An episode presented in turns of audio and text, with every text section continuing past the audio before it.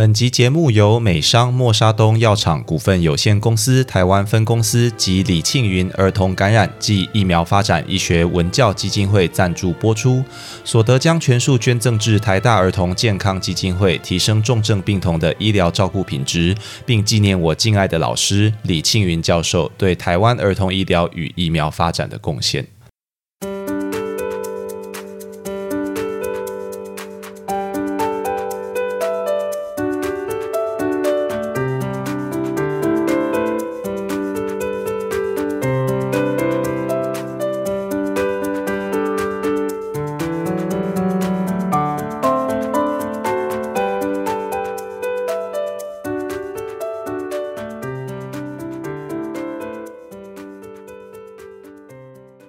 Hello，大家好，我是儿科苏毅医师。今天的儿科怪兽日记特别篇，我们要来介绍水痘病毒感染及预防。水痘病毒感染在人类主要会造成水痘以及俗称皮蛇的带状疱疹这两种疾病。那这个病毒它隶属于疱疹病毒科这个家族，这个恶名昭彰的病毒家族里有很多成员都可能会造成人类的各种疾病，比如说造成单纯疱疹的单纯疱疹病毒，造成传染性单核球增多症的 EB 病毒，引起胎儿先天异常的巨细胞病毒，以及在儿童造成婴儿玫瑰疹的玫瑰疹病毒等。等。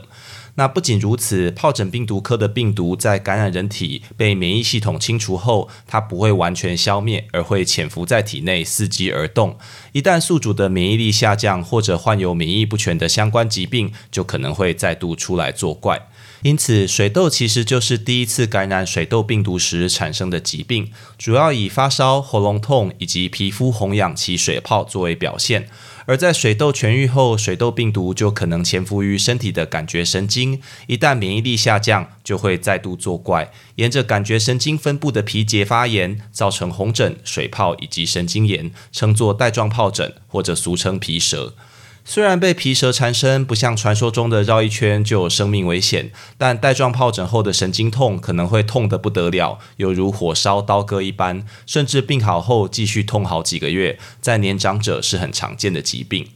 水痘病毒主要靠接触飞沫以及空气传染。它的传染力极高。拿现在疫情期间很红的 R 零值来说，它的 R 零值介于三到五之间，也就是在没有疫苗以及任何预防措施的情况下，平均一个水痘患者，它可以传染给三到五个健康人。另外，如果家中有人罹患水痘，传染给没有得过或打过疫苗的家人的机会，甚至高达九成。更糟的是，水痘在发病前有两周左右的潜伏期，一般在症状出现前的四十八小时就具有传染力，实在是防不胜防。水痘初期会先有三到五天的发烧、喉咙痛以及肌肉酸痛等前驱症状，之后会痒的红疹、水泡出现，并且由脸部、躯干逐渐蔓延到四肢。通常在一周后，红疹、水泡就会纷纷结痂脱屑，而在病灶全部结痂后，病毒就会失去传染力。水痘痊愈后，病人的皮肤也会在两到三周内恢复正常。儿童如果得到水痘，大多数症状轻微，可以自行痊愈；但皮肤破损就可能造成继发的细菌感染与结疤。也有部分的儿童并发肺炎、脑炎以及肝炎这些严重疾病。那如果病人因为其他疾病有服用阿司匹林，也可能会并发造成肝脑病变的雷氏症候群。跟儿童不同的是，在青少年或者成人，如果第一次被水痘病毒感染，症状它会严重的多。一旦引起了肺炎，致死率甚至可高达一到三成。另外，在怀孕早期的孕妇，如果不幸得到水痘，也可能会引起胎儿异常。那即将临盆的孕妇，如果患病，也可能将水痘病毒传染给新生儿，造成严重感染。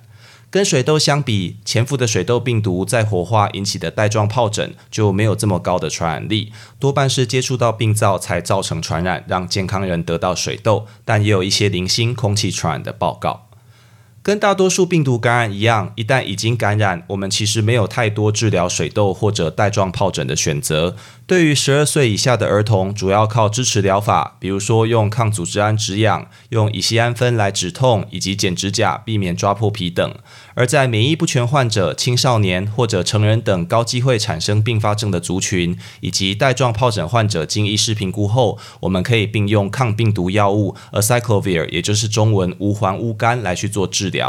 现代医疗预防水痘病毒最佳的武器其实是疫苗。接种水痘疫苗不只能够大幅降低被感染的机会，就算仍然不幸得到水痘，也可以减轻症状与严重并发症的发生。台湾自从二零零四年供一岁以上儿童免费接种一剂水痘疫苗后，在控制水痘病毒感染上已经获得巨大的成功。过去每年都有一万多名儿童感染水痘的惨况早已不复见。那为什么我们每年还是可以从新闻上去看到一些零星的水痘病例以及小规模的流行呢？其实就跟大多数的疫苗一样，接种一剂水痘疫苗，它的保护力大约只有八成左右，是没有办法完全避免感染的。因此，接种第二剂水痘疫苗是近年来广为接受的策略。接种第二剂疫苗，除了可以让保护力提高到约九成八，更能让抗体存在超过二十年，给孩子更完整、长远的保护。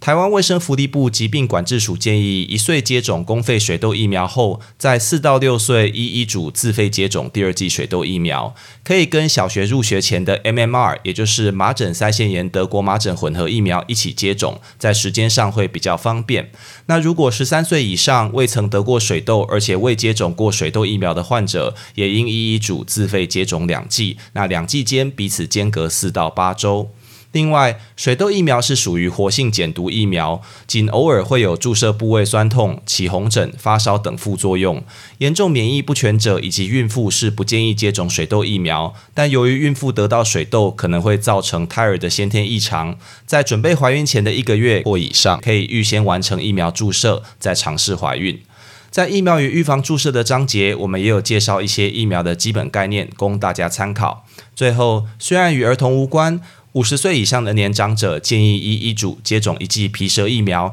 可以洽内科或者加医科医师哦。以上就是今天的主题分享，别急着走开，音乐过后会进入我们的杂谈时间哦。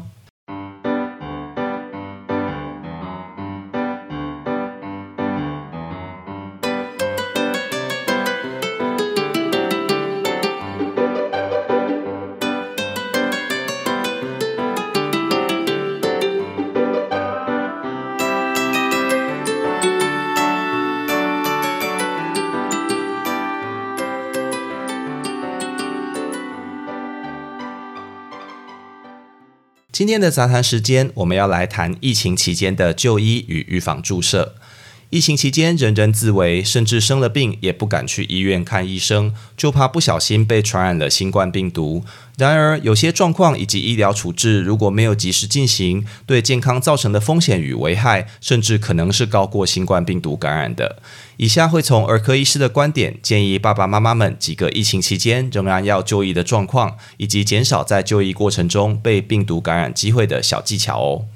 那哪些是我们建议就医的状况呢？第一个是预防注射，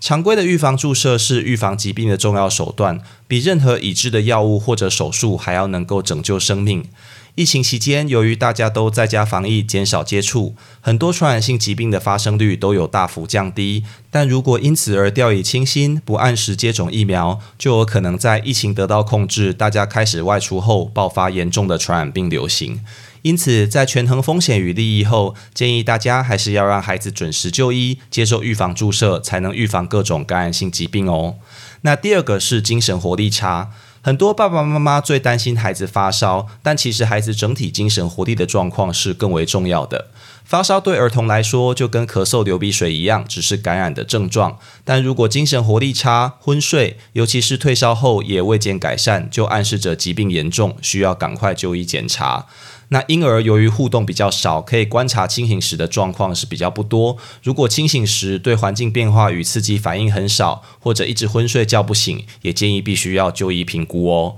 那第三个，我们建议一定要就医的是吃不好、小便减少。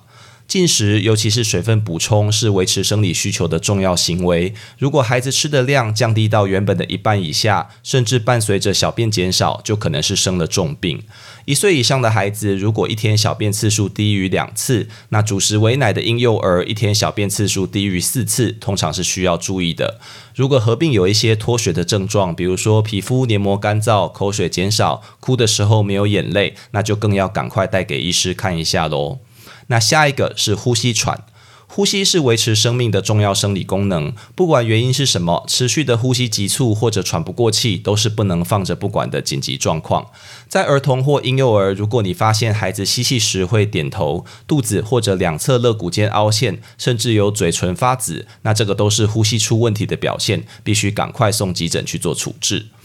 那如果我的孩子有这些一定要就医不可的状况底下，我要怎么样在就医过程中减少孩子被感染的机会呢？我们有一些小技巧可以供大家参考。第一个是远距问诊以及取药服务。有一些慢性疾病的孩子，病况如果没有变化，只是需要拿药，就可以多加利用各个医院提供的远距问诊以及取药服务，不见得要跑一趟医院。但是远距问诊毕竟没有办法直接评估病人，医疗法也规定，医师必须亲自诊视才能开给处方，所以这个做法只是疫情期间的权宜之计。如果有需要，还是要带孩子就医，才能精准的判断需要的检查与处置喽。那第二个是社交距离与减少接触。真的不得已需要去医院的时候，除了必须携带孩子的健保卡、宝宝手册外，也要携带照顾者的身份证件以供查验。整个就医的过程，尽量不要与其他病患或者路人接触交谈，也不要随意碰触医疗院所内的环境。如果有需要，可以随时去洗手间洗手，或者使用干洗手液清洁双手。除了个人层级的努力外，医疗院所多半也有许多不同的策略来降低疫情的冲击。这个我们在儿童的新冠病毒感染的章节之前有谈过，想知道的爸爸妈妈也可以回去参考。那最后是个人防护具的使用技巧，正确佩戴口罩对于保护自己与他人是非常重要的。佩戴口罩的时候，要完全罩住口鼻与下巴，并且将鼻子上的压条压好。就医期间都不应拿下，也不可以用手接触口罩的内侧。回到家中后，将使用过的口罩丢弃，然后洗手，以免好不容易将病毒挡在口罩外面，又不小心抹到身上、脸上喽。那另一个要提醒的是，比较小的儿童基本上很难把口罩戴好，更不用说会随时抓脸、吃手、吃口罩的婴儿。那除了帮助孩子正确使用口罩外，如果真的想要对婴儿提供保护，可以考虑坐在推车上盖上布帘。那至于防护面罩与护目镜这些比较高规格与成本的设备是否配带，就看个人的考量。但同样使用后，必须卸下使用酒精或者漂白水擦拭消毒，才能再次使用哦。